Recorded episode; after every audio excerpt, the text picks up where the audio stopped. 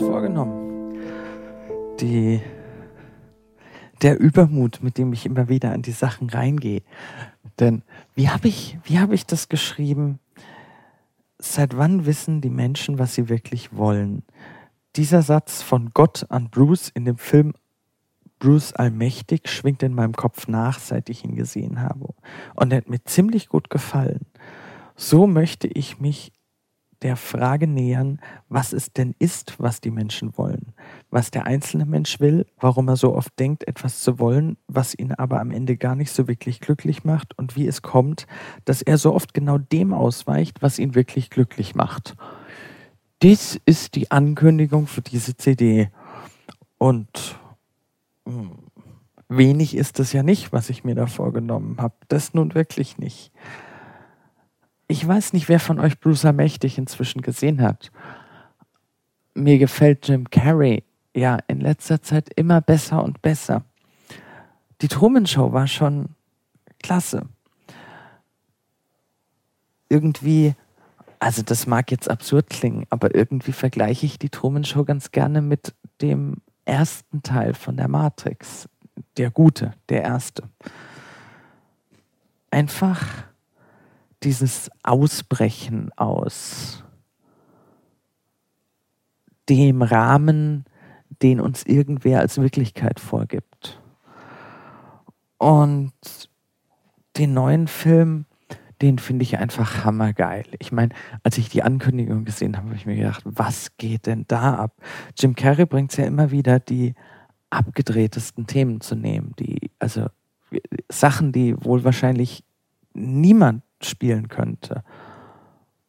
Allerdings ist er selber genauso abgedreht und das passt dann zusammen und rauskommen Filme, die trotz abgedrehtester Abgedrehtheit richtig gut passen. Und es gibt einige Stellen, also Bruce Allmächtig, es ist so ein Film, ich weiß nicht, oberflächlich betrachtet ist es einfach nur ein Film. Es gibt unheimlich viel, was ich ähm, banalen Oberflächenkram finde, äh, eher durchschnittliche Unterhaltung, vielleicht ein paar ganz gute Gags. Und dann gibt es so einige Geschichten, die gehen richtig unter die Haut. Das war zum Beispiel der Moment, ach, ich muss den einfach mal beschreiben, für die, die den Film noch nicht gesehen haben. Bruce Allmächtig spielt ja für eine Weile Gott. Also Bruce, dieser Bruce, der da ja noch nicht allmächtig ist, kriegt von Gott den Auftrag, übernimm meinen Job. Und irgendwann wächst ihm die Sache ein bisschen über den Kopf. Der hat so ein, ein Terminal, äh, auf dem er Gebete kriegt. Also der kriegt Gebete quasi als E-Mails. Und ähm, nachdem er Tausende beantwortet hat und die Zahl der zu beantwortenden Gebete immer mehr und mehr und mehr wird, beantwortet er einfach pauschal alle mit Yes. Und da geht natürlich alles drunter und drüber. Also, er fühlt sich wunderbar, ist abends, ich glaube, das war abends dann wieder irgendwie unterwegs und es, es passiert alles. Also, äh, da kommt irgendwie ein, ein, mittelprächtiges Ungewitter über den Laden und also über den, den ganzen Ort und ach, es geht einfach alles daneben, weil, weil verschiedene ähm, Wünsche logischerweise gegeneinander, äh, also das, kann nicht sein. Was zum Beispiel auch typisch ist, ist ein Aufstand aller Lottospieler, weil auf einmal haben alle gewonnen und dadurch gewinnt kaum noch jemand was. Und irgendwann später, nachdem die Katastrophe äh, nahezu unaufhaltsam geworden ist, äh, selbst für Gott, solange Gott nicht Gott ist, sondern nur jemand, der Gott spielt, also wie auch immer. Und daraufhin meint Bruce zu Gott, aber ich habe doch den Menschen alles gegeben, was sie wollten. Und daraufhin meint Gott, übrigens, ich finde die Figur so herrlich, Morgan Freeman ist das, glaube ich, der Schwarze, gell? Ein Schwarzer im weißen Anzug. Ja, es macht schon Spaß. Der guckt dann also und meint, aber seit wann wissen die Menschen denn, was sie wirklich wollen? Und das hat so, so geklingelt. An der anderen Stelle muss Bruce einfach nur putzen, eine Lagerhalle putzen. Und es ist so schön, weil am Anfang von dem Film, wo, wo er Gott das erste Mal trifft, da trifft er ihn beim Putzen. Also da putzt Gott.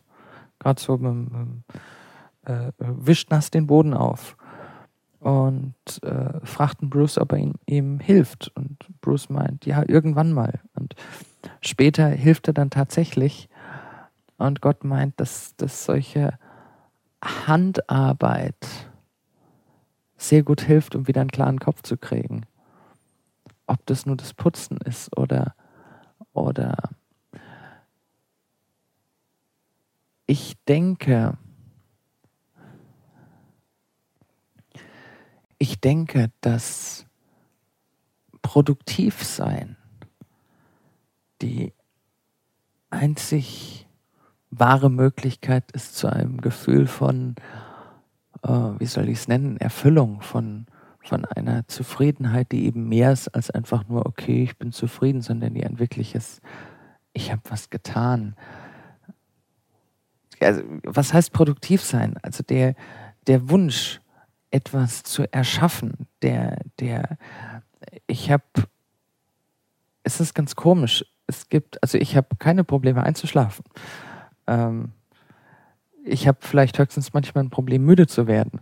Und zwar, wenn ich so einen Tag habe, wo ich, und da kann ich richtig viel gemacht haben, im Sinne von irgendwelches sinnloses Zeug, äh, wenn ich abends im Bett liege und mir klar ist, dass ich den ganzen Tag vertrödelt habe oder äh, dass da nichts Greifbares ist, dann ist für mich irgendwie der Tag oft nicht zu Ende. Und dann kann ich noch stundenlang weiterarbeiten, jetzt E-Mails beantworten oder ähnliches. Und irgendwann passt das dann. Aber ich werde nicht müde, wenn ich nichts getan habe. Und es ist äh, schon seltsam. Und ja, was heißt produktiv sein? Ich glaube nicht, dass Menschen glücklich werden, die sich äh, ihr Geld oder ihren Erfolg zusammen ergaunern. Ich kann mir nicht vorstellen, dass jemand, der, naja gut, das Beispiel liegt jetzt nahe, sich damit sein Geld verdient, dass dann ein Haufen Leute über Ebay abzockt, ähm, dass der irgendwo für sich das Gefühl haben kann, ich habe was geschafft und ich bin glücklich. Und ich glaube auch nicht, äh, dass es allzu produktiv ist, sich zu sagen, naja, das ist mir egal. Also viele Menschen sagen das. Ich denke, das ist in dem Moment eher eine Illusion. Und dieses, dieses Produktivsein findet sich natürlich bei handwerklicher Arbeit oder beim wirklichen Anfassen am äh, stärksten. Wer kennt das nicht, dass er einen halben Tag oder einen Tag lang aufräumt und kaum ist er erstmal drin in dem Feeling, ich räume jetzt auf. Die Wohnung sieht Stück für Stück besser aus. Genauso ist es beim Umräumen oder Umziehen. Die Hausbauer oder Hausrenovierer. Ich meine, das kann ich jetzt nicht aus eigener Erfahrung nachvollziehen, weil ich noch nie ein Haus gebaut habe und bevor ich renovieren musste, immer umgezogen bin. Nur von dem, was ich höre, was ich an Feedback bekomme, steckt genau diese Sache dahinter, was tun und sehen können, was ich tue. Ein, ich, ich ziehe übrigens meinen Hut. Ich halte ja, also die, die, was allgemein an Meinungen unterwegs ist in der Bevölkerung, animiert durch Bildzeitung und Co., ähm, muss man ja nicht unbedingt als maßgebende Meinung nehmen. Ich halte zum Beispiel McDonald's für ein äh, fantastisches Unternehmen.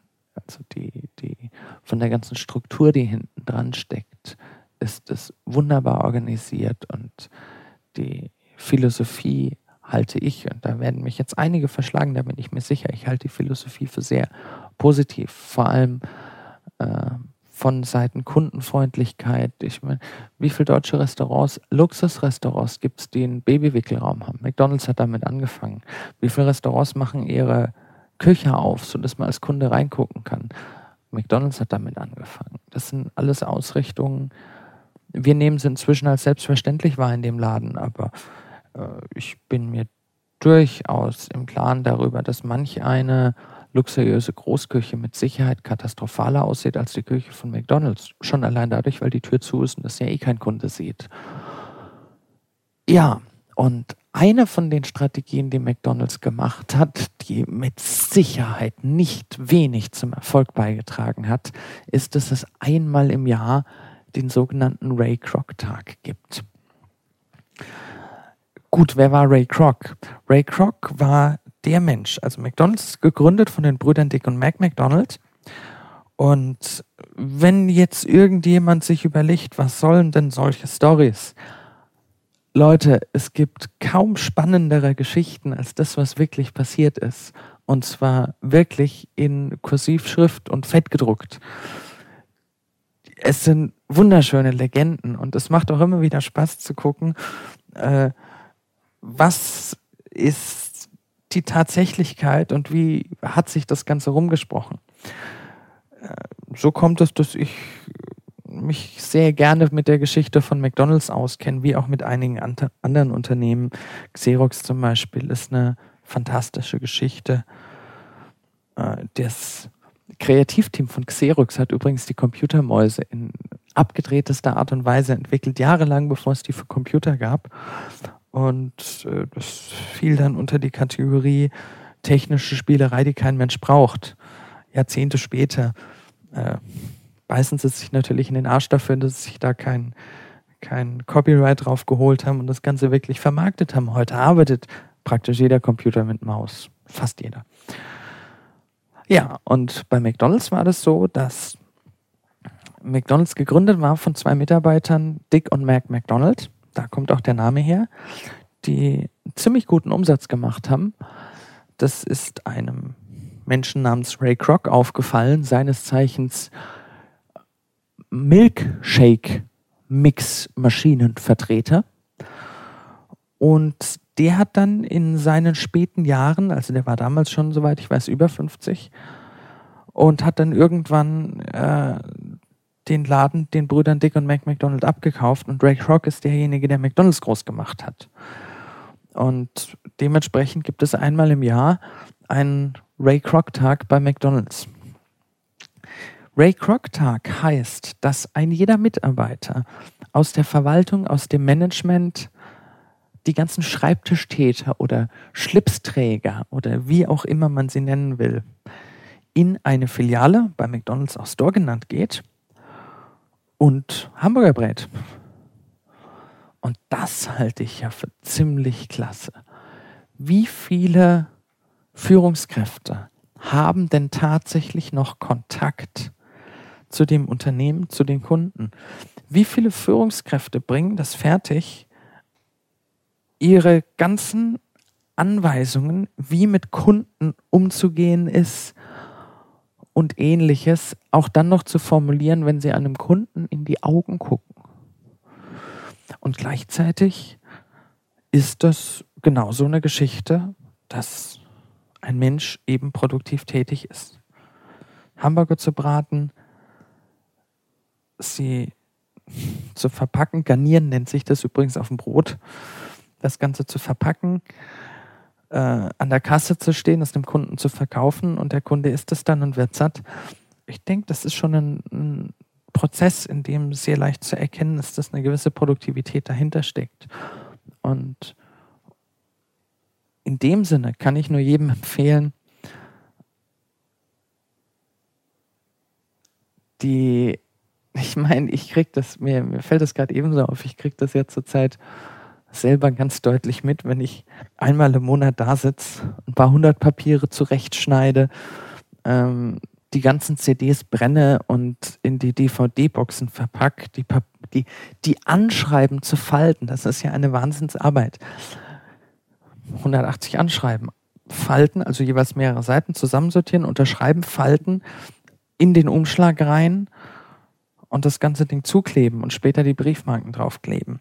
Trotzdem eine Arbeit, die ich keinesfalls missen will, weil wenn ich dann drei Kisten voll mit äh, Briefen, Umschlägen hier habe, die ich fertig habe, dann weiß ich, was ich getan habe.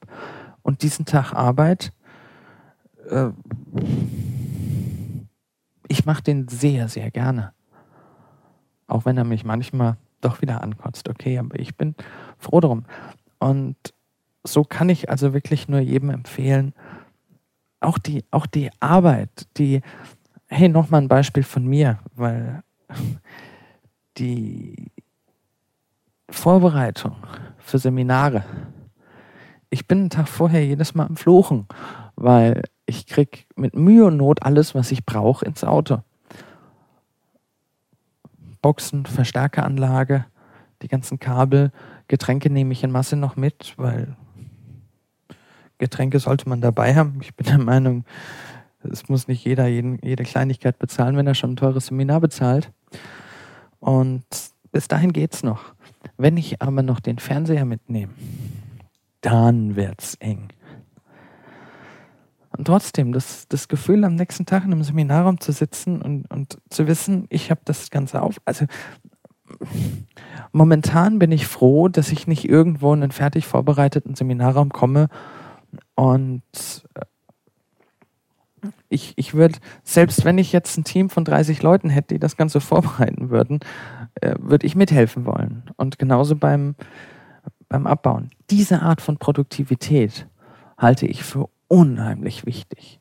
Auch um, um für sich selber Klarheit zu finden. Und zurück zu Bruce Allmächtig. Bodenputzen ist durchaus, durchaus auch tauglich. Ja, aber gehen wir wieder weiter zu der anderen Szene. Seit wann wissen die Menschen denn, was sie wollen? Ich habe auf einer der allerersten CDs eine Story erzählt und die ganzen Kleinigkeiten, die ich erzähle, die haben ja immer gewisse Absichten. Ich glaube, ich habe die Story erzählt. Habe ich die erzählt? Ja, das müsste auf der ersten CD gewesen sein. Und zwar von Silvester 2000. Ich glaube 2000 war es. Nee, kann es nicht. Müsste, was, 99? Boah. Jedenfalls war das die Geschichte mit, damals waren so, so äh, diese großen Scheinwerfer, äh, Skybeamer nennen die sich, glaube ich, die waren damals genau neu. Und jede Disco, die was auf sich gehalten hat, naja, also damals noch die wenigsten, hat sich solche Dinger vor die Tür gestellt und die haben dann halt einen riesen Lichtkegel in den Himmel geschossen, damit jeder wusste, aha, an der Stelle ist eine Disco, die macht gerade Party. Werbung, ganz klar und keine schlechte Idee, zugegeben. Und ich war zu Silvester unterwegs und wusste noch nicht so recht, wo ich hinfahre und habe solche Skybeamer gesehen auf einmal in Darmstadt. Das war bisher hatte ich noch nie in Darmstadt so einen Skybeamer gesehen und auf einmal gab es da welche. Und dann dachte ich mir, cool, da geht bestimmt eine Riesenparty ab. Und habe mich auf die Suche gemacht, dahin zu fahren. Jetzt waren die, wer sich in Darmstadt auskennt, der wird das vielleicht nachvollziehen können, die waren im Industriegebiet äh, Richtung Weiterstadt. Und das ist so ein komisches Gebiet. Also da haben sie jetzt auch schon hunderttausendmal umgebaut. Da ist es äh, da kommt man die ganze Zeit, also wenn man da von A nach B will, muss man über C, D, E und F fahren äh, und dann kommt man irgendwann nach B. Und schon damals war das so eine Geschichte. Also ich musste erstmal orten, dass das das Industriegebiet in Weiterstadt ist und das, dann ist es mir dauernd passiert, dass ich äh, auf der Autobahn war und von der Autobahn nicht runtergekommen bin, an diesem Skybeamer vorbeigefahren bin. Und naja, irgendwann hatte ich es dann mal geschafft und hab, Leute lacht nicht, kurz vor Mitternacht zu Silvester auf dem Parkplatz von einem Baumarkt gestanden, der mit Skybeamern Werbung gemacht hat. Ja, jetzt kann man sich natürlich über die, die Intelligenz oder die Effizienz streiten, dass ein Baumarkt nachts mit Skybeamern Werbung macht und tagsüber, wenn er aufhat, ist es hell, da kann er die natürlich nicht benutzen. Vielleicht will er auch Skybeamer verkaufen, ich weiß es nicht so. Ich habe nicht mehr geguckt, ob da irgendein Schild an den Skybeamern dranhängt. Die, der Grund, warum ich die Geschichte immer wieder gerne erzähle und ähm, also ich weiß zumindest bei meinen Practitionern habe ich so schon doppelt erzählt jetzt, hey, mich würde wirklich mal interessieren, ob ich die eigentlich auf einer CD schon erzählt habe. der Grund, warum ich die immer wieder erzähle, ist, ich habe mit dem Schluss in meinem Kopf, mit dem Gehirn, mit dem Gedanken, der dranhängt, war ich mir über eine Sache sicher, die gar nicht gestimmt hat. Ich war sicher, ich muss zu den Skybeamers, zu den Scheinwerfern und da habe ich eine gute Party. Und das hat ja so gar nicht gestimmt. Ich war ja einfach der Meinung, Skybeamer gleich Party. Im NLP gibt es neben dem Begriff der Werte auch den Begriff Kriterien. Und auch den Begriff finde ich wieder total daneben gewählt. Ich weiß überhaupt nicht, was das mit Kriterien zu tun hat, aber ich nutze ihn halt, weil es ist nun mal der Begriff. Kriterien sind Werte, die keine Werte sind. Also für mich war im Prinzip der Skybeamer ein Kriterium.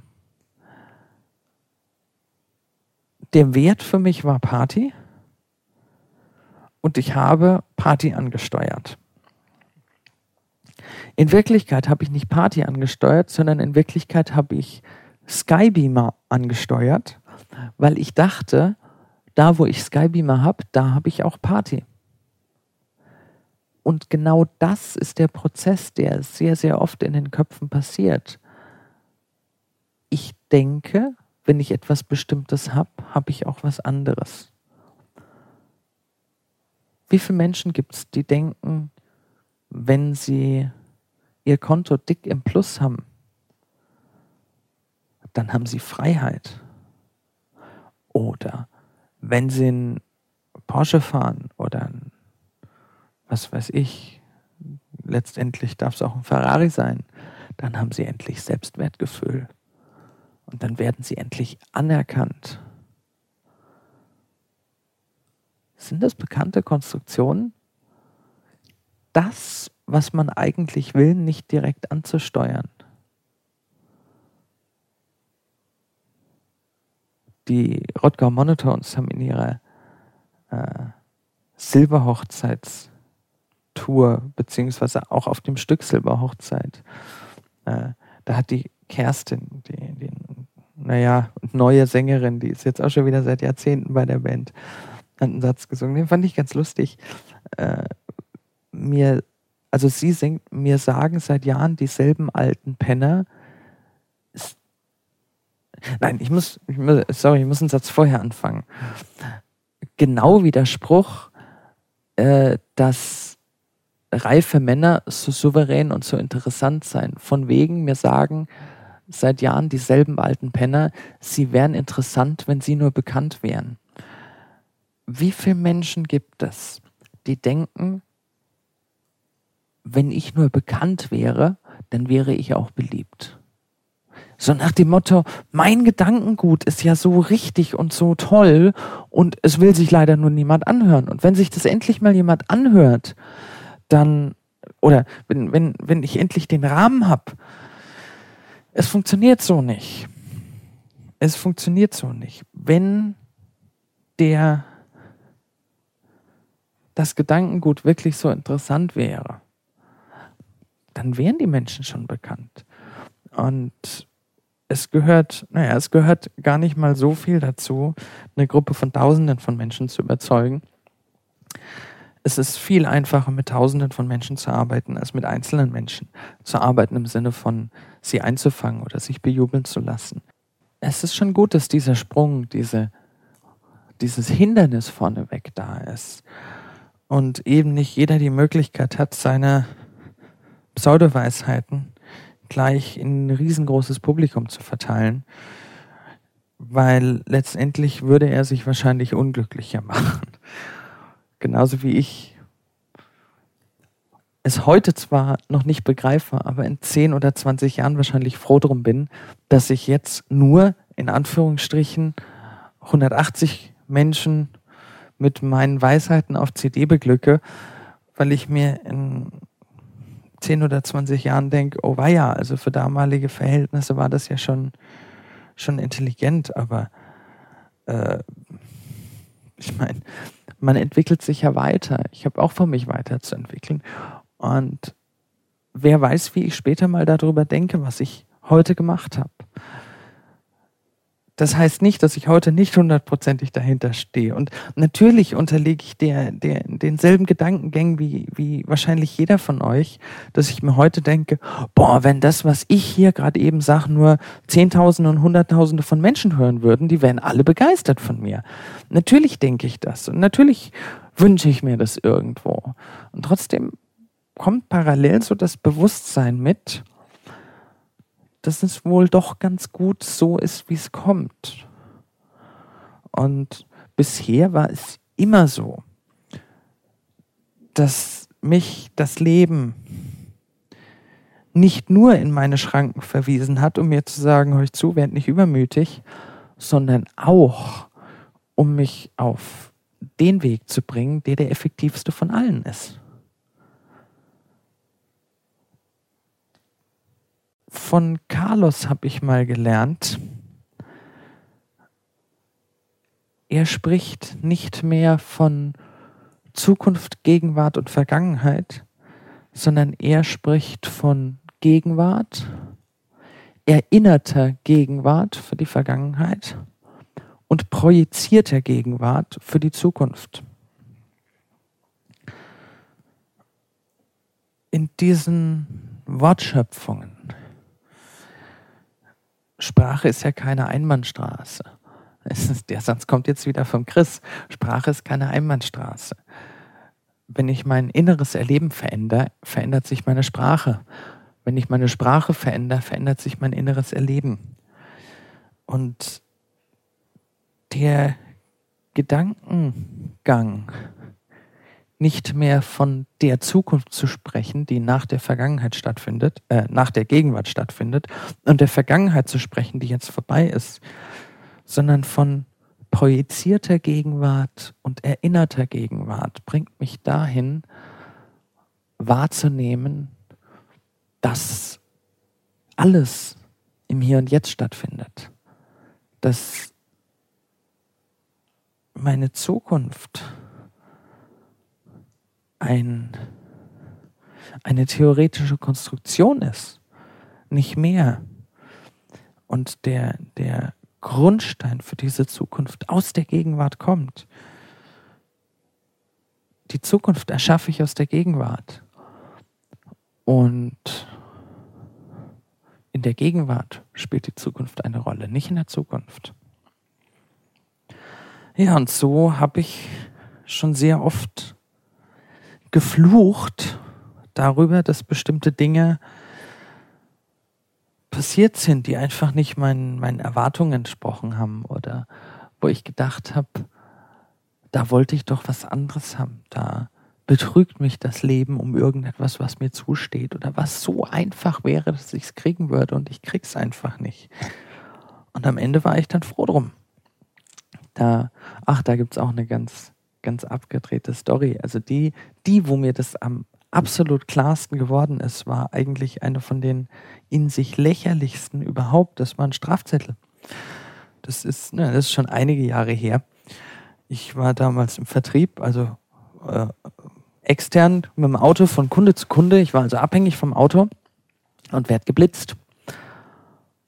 Mit 42 Stundenkilometern zu viel. Also 100 durfte ich und ich bin 142 gefahren. Also in Wirklichkeit bin ich 147 gefahren, äh, abzüglich tolerant. Also erstmal, wenn auf meinem Tacho 147 stehen, das waren etwa 147, dann waren das nur so 145 im Original äh, oder 144 Toleranz runter und das ist bei 142 gelandet. Bei 140 wäre es ein Strafzettel gewesen, ohne Führerscheinentzug. Ab 141 war es Führerscheinentzug. Meine Güte, das hat mich, also ich, ich habe das ja, ich habe ja mitgekriegt, dass ich geblitzt worden bin. Und dann hat mir das ziemliche Sorgen bereitet. Irgendwann habe ich dann bei der Autobahnmeisterei angerufen und habe die ausgequetscht. Und irgendwann habe ich dann jemand gefunden, der so nett war, die Fotos zu überprüfen und mal zu gucken. Also ich wollte einfach ganz gerne die Sicherheit. Äh, habe ich es jetzt noch geschafft, unter 141 äh, zu kommen oder bin ich jetzt im Führerscheinentzugsbereich? Und der hat dann gemeint, äh, die Worte erinnere ich mich auch noch. Ihre Befürchtungen sind zu Recht. Und da hatte ich dann also 142, mit denen ich äh, ja, aktenkundig geworden bin. Ja, ich habe halt weitergemacht, äh, habe äh, Widerspruch erhoben, aber nicht Widerspruch in, im Sinne von stimmt nicht, sondern ich habe darum gebeten, ob man den Führerscheinentzug äh, nicht umwandeln könnte, beziehungsweise den äh, auf den Führerscheinentzug verzichten könnte, weil ich vorher praktisch nicht aufgefallen bin. Und es gab vorher nichts in der Größenordnung von mir. Das ist schon lange her, inzwischen gibt es mehr. Und habe gleichzeitig ein Schreiben von meiner Firma beigelegt, dass man mit mir nichts anfangen kann, wenn ich keinen Führerschein habe und sofort rausschmeißen würde. Und so weiter und so fort. Also die, die ganze übliche Geschichte. Und habe Glück gehabt. Äh, der Strafbetrag oder wie heißt es, das Bußgeld ist verdoppelt worden. Also ich habe über 400 Mark bezahlt. 200 Mark wären der Strafzettel gewesen, 400 Mark haben sie draus gemacht. Dafür haben sie auf den Führerscheinentzug verzichtet. Und ich habe also mehr als einmal drüber geflucht, dass ich nicht diese dapischen zwei Kilometer hätte langsamer fahren können. Und äh, ich meine, zwei Stundenkilometer, die mich über 200 Euro, äh, Mark Mark waren es, D-Mark. Ist ja schon melancholisch, heute über D-Mark zu sprechen. Ähm, die ganzen Sprüche, die sind ja irgendwie alle noch nicht angepasst. Letztens habe ich mich in der Disco an jemanden äh, vorbeigeschoben und äh, mein so, Entschuldigung, und kriegt dann die Hand aufgehalten und gesagt, fünf Mark. Und da musste ich schon drüber schmunzeln. Also, ich würde auch lieber fünf Mark nehmen als fünf Euro in so einem Fall. Irgendwie ist das schöner. So ein gutes altes 5-Mark-Stück. Ja, und ich habe dann damals also bezahlt, ja, über 100 Mark pro Stundenkilometer, den ich zu schnell war. Also 140, 142, zwei Stundenkilometer und 200 Mark mehr. Und was mir erst später bewusst geworden ist, in der Zeit, als ich den Einspruch erhoben habe gegen den äh, Bußgeldbescheid oder ja, Bußgeld, das war nicht Verwarnung, es war Bußgeld. Verwarnung ist das Ganze. Äh, rote Karte gezeigt, Bußgeld heißt, das ist jetzt ein, ich glaube, das nennt sich sogar Strafverfahren. Und in der Zeit bin ich nochmal geblitzt worden mit 100 26 und 27, ich weiß es nicht genau. Es waren knappe, ja, es waren unter, ach nein, nicht mit 100, also mit, äh, ach, was, was, jetzt geht's kreuz und quer. Also ich meinte mit ähm, knapp unter 30 Stundenkilometer zu schnell. Das ist ja nicht gefährlich. Also richtig gefährlich wird es ja erst, wenn es über 40 zu schnell sind außerhalb geschlossener Ortschaften. Damals zumindest. Verwechselt mich hier nicht mit Rechtsberatung. Das ist, sind ganz alte Sachstände. Und damals habe ich das gar nicht so wirklich realisiert. Später hat mir dann mal jemand erzählt, dass ich, wenn ich zweimal mit mehr als 25 Stundenkilometern zu schnell erwischt werde, kriege ich auch einen Monat Führerscheinentzug. Ja. Und hätte ich wegen zweimal 25, also zweimal mehr als 25. Das erste waren ja eindeutig mehr als 25. Hätte ich deswegen einen Führerscheinentzug bekommen, ähm, dann hätte ich mich da bestimmt nicht rausreden können mit, das kommt ja nicht oft vor. Das wäre dann ja wegen Wiederholung gewesen. Warum habe ich denn keinen bekommen? Naja, ganz einfach. Dadurch, dass ich mit dem ersten Vergehen über 140 war, habe ich einen Einspruch eingelegt. Dadurch war dieser erste Fall noch nicht rechtskräftig. Und diese Regelung gilt ab Rechtskraft des ersten Urteils. Also wenn ich ab Rechtskraft des ersten Verstoßes bzw. der ersten Ver Verwarnung des ersten Bußgelds noch ein zweites Mal mit mehr als 25 geblitzt worden wäre, hätte ich einen Monat Führerscheinentzug sicher gehabt. In dem Fall hatte ich ja da es über 140 waren und, ich, und der, der Führerscheinentzug so drohend Damoklesschwert über meinem Kopf hin und her geschwungen hat, ähm, habe ich widersprochen. Damit war diese Geschichte noch nicht rechtskräftig und dass ich nochmal mit mehr als 25 geblitzt worden bin, hat nicht dazu geführt, dass ich den Monat Führerscheinentzug gekriegt habe, weil es ja nicht ab Rechtskraft gilt. Also es ist ein, ein, eine ganz komische Konstruktion, die dazu geführt hat, dass ich keinen Führerscheinentzug gekriegt hätte. Wäre der erste Fall unter 141 gewesen. Also hätte ich keinen drohenden Führerscheinentzug gehabt von dem ersten, hätte ich keinen Widerspruch eingelegt, dann wäre das zweite garantiert zum Führerscheinentzug gekommen. Und so muss ich im Nachhinein zugeben, das war die Konstruktion, mit der ich am allerbesten gefahren bin. Äh, wäre ich zwei Stundenkilometer langsamer gefahren, hätte ich Pech gehabt. Naja, und da denke ich mir dann manchmal, ja, es muss einen Gott geben. Der hat einen sehr interessanten Sinn für Humor. Also solche Zufälle, das ist manchmal unbegreiflich. Und genau so passiert es dann wieder und wieder. Als Ziel, haha, jetzt komme ich ja in ein richtig gutes Thema. Ziele. Die Trainer heutzutage schwören auf Ziele. Überall gibt es Regeln zu finden, wie muss ein Ziel bitteschön aussehen, was muss in einem Ziel alles drinstecken. Es darf nur positiv formuliert sein. Also ich darf nicht im Negativen sprechen, was ich nicht mehr will, sondern ich will sagen, ich muss sagen, was ich erreichen will. Es muss klar messbar sein, das muss selbst erreichbar sein und, und, und. Es gibt hunderttausend Regeln darüber, wie man Ziele formuliert. Und in manchen streiten sie sich auch immer noch darüber, ob ich jetzt ein Ziel zukünftig formuliere oder gegenwärtig, ob ich jetzt schon so formuliere, wie als hätte ich es schon erreicht. Äh, oder, also, das ist der reine Wahnsinn.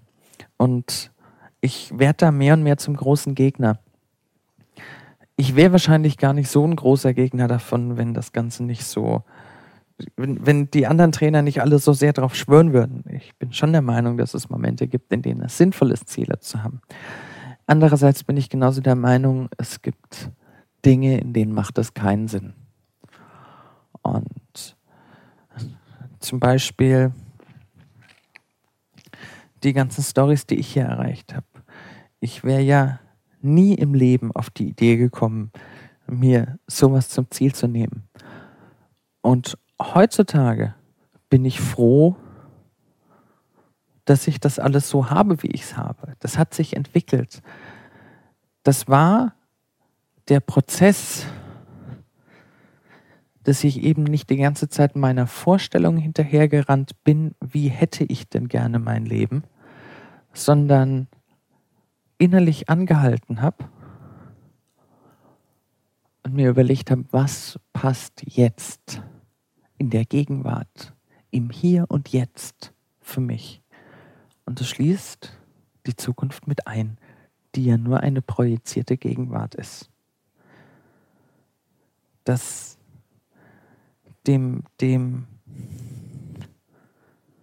leichten Windhauch folgen, dem mir ein Hinweis darauf gibt, wo es entlang führt, wo das Leben mich hinführen will,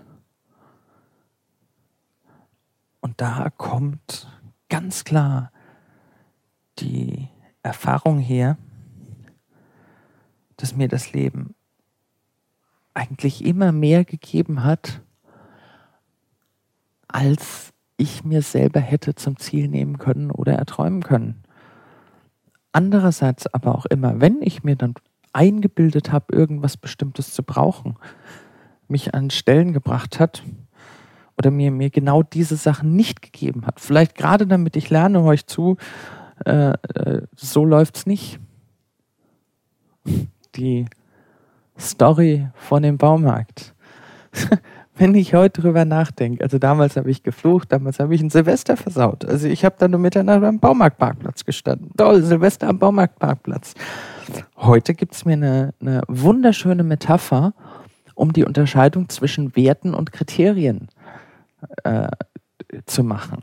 Ich glaube, also ernsthaft, dass ich sehr, sehr, sehr viel daraus gelernt habe. Sehr viel mehr, als ich damals hätte glauben können und auch sehr viel mehr von der Erfahrung habe, als ich von der Party gehabt hätte. Partys, ich meine, ähm, ja, Partys sind schön und äh, aber inzwischen habe ich mich mich genug ausgepartist. Ich muss nicht mehr auf jede Party und bin froh um diese Erfahrung.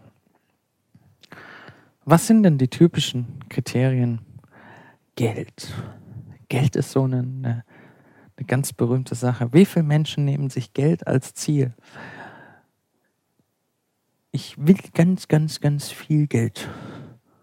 Und dann läuft im Hirn natürlich der, der, die weitere Geschichte ab. Wenn ich Geld hätte, könnte ich nämlich dies und das und jenes und solches und welches machen. Und wenn ich dies und das und jenes und solches und welches machen kann, dann kann ich endlich glücklich sein. Das ist so eine typische Kette im, im NLP, so eine typische Core-Kette oder Wertekette, die von aneinander gehängten Glaubenssätze. Das eine bedingt das andere. Und es ist eine brachial interessante Erfahrung, sich zu überlegen, ne, ne, nehmen wir doch einfach mal diese Kette. Äh, nehmen wir diese Geldkette, die ich gerade äh, äh, gemeint habe, weil die sehr präsent ist und weil, weil ich die schon sehr, sehr oft gefunden habe bei Menschen. Ein Mensch glaubt, oder nehmen wir mal theoretisch an, du glaubst, du bräuchtest Geld, um das zu tun, was du tun willst. Und wenn du das tust, was du tun willst, bist du endlich glücklich. Also wir haben drei Punkte. Wir haben den Punkt Geld, wir haben den Punkt tun, was du tun willst und wir haben den Punkt glücklich sein. Der, der Punkt glücklich sein, also der, der letzte, wenn das denn der letzte ist, äh, nennt sich dann Core. Das ist die Core-Intention. Das ist das wahre Gefühl, was hinter all dem steckt. Oder der, der wirkliche Wert, der, der letzte Wert. Tony Robbins nennt das Ganze immer Dead End Values. Äh, wobei mir der Begriff Dead da nicht so gut passt, weil eigentlich ist das gegenteilig. Okay. Stellen wir uns vor, um glücklich zu sein, musst du bestimmte Dinge tun. Um diese Dinge zu tun, glaubst du, brauchst du Geld. Was passiert jetzt andersrum, wenn du dir vorstellst, du könntest all diese Dinge schon tun, ohne Geld dafür zu brauchen? Brauchst du denn dann überhaupt noch Geld? Also, Du, du, du hättest die Freiheit, von der du glaubst, für die bräuchtest du Geld, die hättest du schon ohne Geld. Kippt dann auf einmal das Bedürfnis nach Geld. Und wenn wir dann noch weitergehen, die Dinge tun, die du tun willst, um glücklich zu sein. Stell dir vor, du wärest glücklich von ganz allein, ohne irgendwas Bestimmtes dafür tun zu müssen. Bräuchtest du dann die beiden vorherigen Dinge noch? Bräuchtest du dann noch das Geld, um irgendwelche Dinge zu tun, um glücklich zu sein? Das Spannende am Glücklichsein ist ja, es heißt glücklich sein und nicht glücklich tun. Und da kommen wir zu der typischen Erfahrung aus der ganzen Core-Transformation, aus der Core-Intention, also aus dem, aus, aus dieser ganzen Glaubenssatzverkettung, wie es im NLP stattfindet, das typische Ergebnis festzustellen, dass das eigentliche Gefühl, worum es geht, um das, worum es letztendlich wirklich geht, überhaupt keine Bedingungen hat. Dass du das was du am Ende erreichen willst und glaubst, viele, viele Dinge vorher dafür tun zu müssen, dass du das jederzeit haben kannst. Die, sofort. Im, du musst dich nur dazu entscheiden, das zu sein. Und in dem Moment nimmt natürlich das Bedürfnis äh, schlagartig ab. Also es fällt auf Null, wenn ich ja schon alles habe, was ich haben will. Und in dem Moment beginnt die Freiheit im Leben. Die Freiheit, wirklich zu sein, was du bist und zu tun, was du tun willst. Da gibt es jetzt ein Gedicht dazu. Das muss ich kurz aufrufen am Computer. Das kann ich doch. Ich kann es auswendig. Trotzdem habe ich es aufgerufen. Wenn deine Augen müde sind, ist auch die Welt müde. Wenn deine Vision verloren ist, kann kein Teil der Welt dich wiederfinden. Es ist Zeit, ins Dunkel zu gehen. Dort, wo die Nacht Augen hat, sich selbst zu erkennen, dort kannst du sicher sein, dass du nicht jenseits der Liebe bist. Die Dunkelheit wird heute deine Gebärmutter sein. Die Nacht wird dir einen Horizont schenken, der weiter reicht, als du sehen kannst. Du musst eine Sache lernen. Die Welt wurde geschaffen, um frei in ihr zu sein. Gib all die anderen Welten auf, bis auf die, zu der du gehörst. Es braucht Dunkelheit und die süße Beschränkung deines Alleinseins, um zu lernen, dass jeder oder jedes was dich nicht zum Leben erweckt, zu klein für dich ist. Stammt von David White, nennt sich Sweet Darkness, süße Dunkelheit. Frei zu sein in ihr, in der Welt. Die Freiheit, nicht irgendwelchen Dingen hinterherrennen zu müssen, von denen du glaubst, sie zu brauchen um zu sein, wer du sein willst oder um, um du selbst sein zu können. Die Leichtigkeit zu erleben, zu erfüllen. Und jetzt sind wir ja bei einem sehr interessanten Wortstamm. Leichtigkeit. Woher kommt der Begriff leicht? Im Englischen wie im Deutschen im Englischen heißt es ja light von, von leicht. Also Gegenteil von heavy. Und beides stammt von der Wortwurzel her auch von Licht. Das englische Light ist genauso das Licht, wie es leicht ist. Und das deutsche Leicht, da steckt ja das Licht auch schon fast drin vom Wortstamm her steckt es auf jeden Fall drin. Und da sind wir schon sehr nah dran an der Erleuchtung, wo ja auch wieder Licht drin steckt. Und im Englischen Enlightenment. Was heißt Enlightenment eigentlich? Heißt Enlightenment Erleuchtung oder Erleichterung? Vielleicht findet diese Erleichterung, die mit der Erleuchtung einhergeht, ja dadurch statt, dass du gewisse Dinge aus deinem Gepäck herausnimmst, weil du sie nicht mehr brauchst.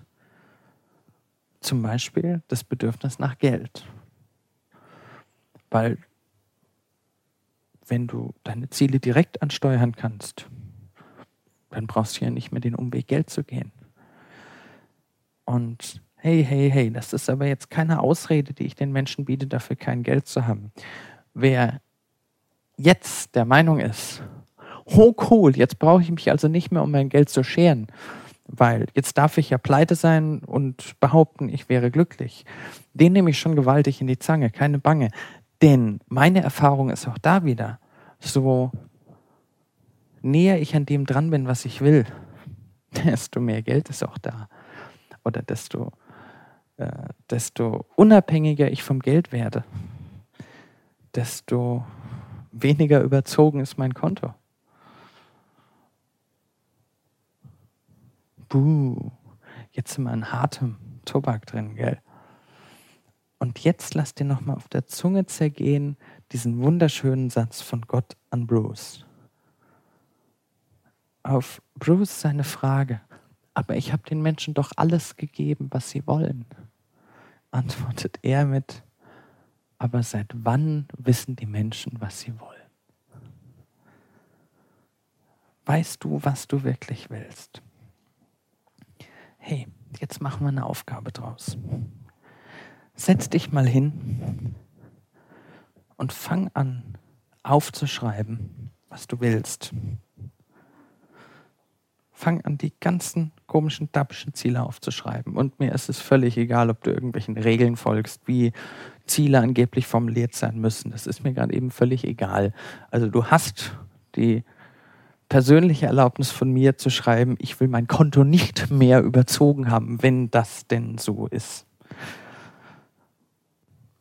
Jo, also du lässt all diese ganzen Regeln, wie man Ziele formuliert, weg und formulierst schlicht und einfach, was willst du, was, was ist das, was sind deine Ziele, was, wie auch immer, frei aus dem Bauch raus, zählst einfach alles auf. Und ja, ich glaube, es, es äh, wird sogar richtig interessant, wenn du, wenn du verschiedene Sachen im Kopf hast, die du gerade nicht mehr haben willst und diese formulierst. Also wenn du formulierst, was du nicht mehr haben willst, dann, wenn du es so im Kopf hast, formulier so und äh, lass einfach passieren, was passiert. Schreib das Ganze auf komplett. Äh, was heißt komplett? Wann ist was komplett? Also schreib auf, was dir alles einfällt. Und dann am besten machst du das auf der linken Seite eines Papiers, so eine Spalte in Stichpunkten. Und ich bin ja jetzt fast in der Versuchung, dir zu sagen oder gleich weiter zu erklären, wie es weitergeht. Ich denke aber, jetzt macht es Sinn, wenn du das zuerst tust. Und ich werde also den Rest von der CD heute bei dieser Aufgabe bleiben und diese Aufgabe weiterverfolgen. Von daher, wenn du jetzt beim Autofahren bist oder ähnliches, kannst du getrost abschalten und diese letzten zehn Minuten dann gemütlich zu Hause machen. Oder äh, an der nächsten roten Ampel wohl nicht, dafür reicht es nicht. Mach es mach es, mach es, mach es. Wenn ich dir jetzt vorher erkläre, was dann hinterher draus wird, dann kann diese Erfahrung gar nicht mehr so interessant werden. Also, nimm eine Seite Papier, nimm einen Stift, schreib auf die linken Seite alles Mögliche, was du haben willst, von denen du denkst, damit wirst du glücklich und was weiß ich, was alles. Und dann schalt ab. Schalt wirklich ab und mach das Ganze schalt wieder rein, hör wieder rein in die CD an der Stelle hier jetzt. Ich werde da auch extra noch eine Trackmarke setzen, sobald du es gemacht hast. Also abschalten, machen. Bis gleich.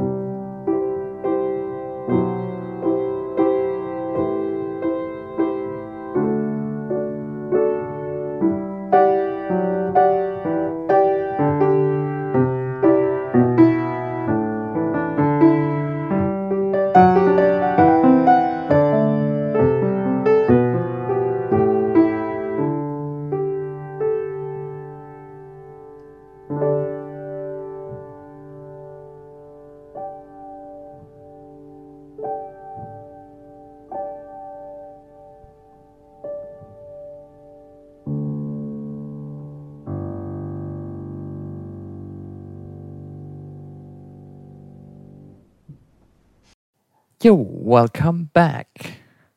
Jetzt hast du hoffentlich deine Liste vor dir. Und im Prinzip ist es ganz einfach. Äh, wahrscheinlich hast du dir schon gedacht, womit es weitergeht oder vielleicht gerade nicht, weil es so einfach ist. Jetzt gehst du als nächstes her und schreibst nicht auf warum, also dieses warum. Warum ist eine Verfolgerfrage? Warum ist eine gemeine Frage? Mit Warum kann man alles hinterfragen und die Menschen äh, in ein Gefühl reinversetzen, sich rechtfertigen zu müssen. Äh, ich will heute Abend weggehen. Warum? Oh ja, Entschuldigung, weil. Also, warum ist, ist ziemlich aggressiv in sich. Nein, schreib bitte auf, was du glaubst, dass du hättest, wenn du das jeweilige Ziel erreichst. Also du hast die linke Spalte, da steht drin, was du willst und Jetzt bleiben wir bei dem ganz banalen Beispiel ähm, Geld. Du hast links Geld stehen. Und ich gehe jetzt genau den Prozess durch oder den, den, den Ablauf durch, wie ich ihn vorhin hatte, als Beispiel. Was glaubst du, hättest du davon, wenn du auf einmal das Geld hast, was du glaubst haben zu müssen? Und dann kommt rechts daneben, dann habe ich Freiheit, und die Möglichkeit, das zu tun, was ich tun will. Schreibst du rechts daneben. Und so gehst du Stück für Stück weiter. Bei manchen Sachen wird dir vielleicht nichts einfallen. Das ist schon okay so. Es geht um das Erleben dessen, was passiert. Und äh, mir reicht es schon vollkommen aus, wenn du von der Liste von 20 Begriffen ein oder zwei äh, bis ans Ende führst reicht schon vollkommen. Und vielleicht sind da ja auch Dinge dabei, die du aufgeschrieben hast, die wirklich nicht weitergehen, sondern die in sich schon ein, ein Core-Feeling sind. Das sind nicht die, die ich hinterfragen will. Die, die ich hinterfragen will, das sind welche wie zum Beispiel das Geld. Nehmen wir ein anderes Beispiel. Ein Ferrari. Stell dir vor, eins von deinen Zielen ist ein Ferrari. Dann könnte zum Beispiel in der zweiten Spalte stehen, oh, was habe ich davon, wenn ich einen Ferrari habe? Also jetzt mal rein theoretisch, es setzt mich rein. Uh, erstens habe ich davon ein saugutes Gefühl beim Autofahren und zweitens habe ich davon die Bewunderung von allen Menschen, an denen ich locker mit dem Ellbogen aus dem Fenster hängend vorbeifahre. Bewunderung, mm, ja. Und so geht es weiter Stück für Stück wenn du das Gefühl hast, nicht weiterzukommen, der Kern bei der Sache oder das, das Eigentliche, was dahinter kommt, der Zustand, in den ich dich reinversetzen will, lies dir dein Ziel durch. Lies es dir durch, bis du es auswendig kannst. Und das ist ja, also ich spreche jetzt von Begriff für Begriff. Das ist ja nur ein einzelner Begriff. Mach die Augen zu und stell dir vor, du hast es erreicht. Stell dir für dich vor, du hast es schon. Stell dir vor, du sitzt im Ferrari. Oder stell dir vor, du hast all die Geldscheine in der Hand. Und einen Kontoauszug mit ganz vielen Nullen hinten dran. Und ein Pluszeichen vorne dran. Oder beides. Und dann in diesem Gefühl, in diesem Gefühl des Wirklichen, ich habe es, falls, falls dir das zu schwer fällt, dir das vorzustellen, stell dir vor, du wärst Schauspieler und das ist ein Film, der von deinem Leben handelt. Und du spielst jetzt dich selbst in dem Moment, wo du alles erfüllt kriegst. Was ist es, was dann als nächstes zieht? Wenn du das Geld hast, was willst du tun? Ist das nächste Gefühl, was hinter dem Geld steht, die Freiheit? Ist das Gefühl, was hinterm Ferrari steht, die Bewunderung? Ist es das, was du daran genießt? Cool. Und dann geht es natürlich weiter. Und das ist, so ist dann der weitere Prozess. Jetzt erkläre ich den weiter, weil ich weiß ja nicht, wie viele Dinge bei dir hintereinander kommen. Ich habe das Beispiel immer mit so drei Stufen gemacht, aber das kann durchaus sein, dass du da mal 20 Stufen hast oder ähnliches. Stell dir also vor, du sitzt in einem Ferrari, wirst bewundert wenn du die Bewunderung direkt kriegst, ohne den Ferrari zu brauchen, ist der Ferrari dann überhaupt noch wichtig? So, und jetzt stell dir vor, du hast all diese Bewunderung. Was ist das nächste? Was ist die, die, die, das nächste Gefühl, was dann kommt? Kann es sein, dass die Bewunderung dir einen Selbstwert gibt, das Gefühl, wichtig zu sein, etwas wert zu sein. Und jetzt wird es spannend mit dem Ferrari. Wenn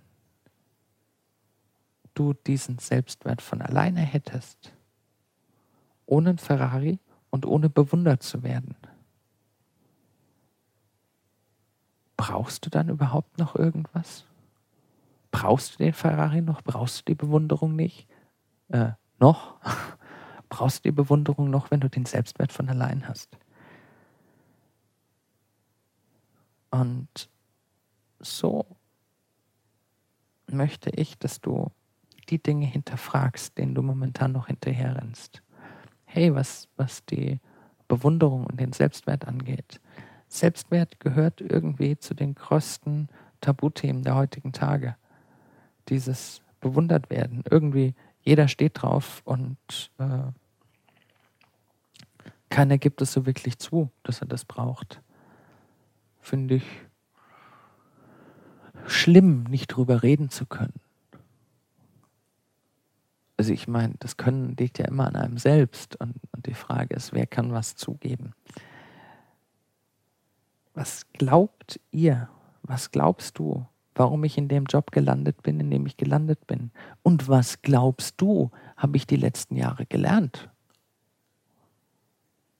Einer der allerwichtigsten Schritte ist, dass ich, wenn ich vor einer Gruppe, ob das jetzt ein Dutzend Leute ist oder eine Turnhalle voll, dass ich mich nicht da vorne hinstelle und sage, Leute, oder mir denke, die Menschen sind dazu da, dass ich mich gut fühle.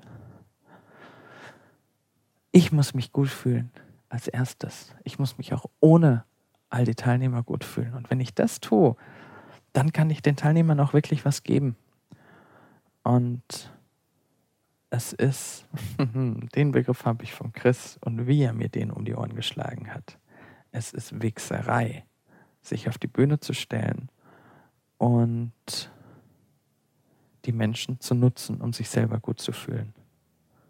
Leute, kommt alle, ihr dürft mich alle bewundern und zahlt, was weiß ich, 100 Euro Eintritt, um mich zu bewundern, damit ich mich gut fühle. Für wen ist ein Seminar da? Für die Teilnehmer oder für den Trainer? Ich brauche die Freiheit, um mit Menschen zu arbeiten. Die Freiheit, nicht mehr davon abhängig zu sein, bewundert zu werden, Recht haben zu müssen oder ähnliches. Und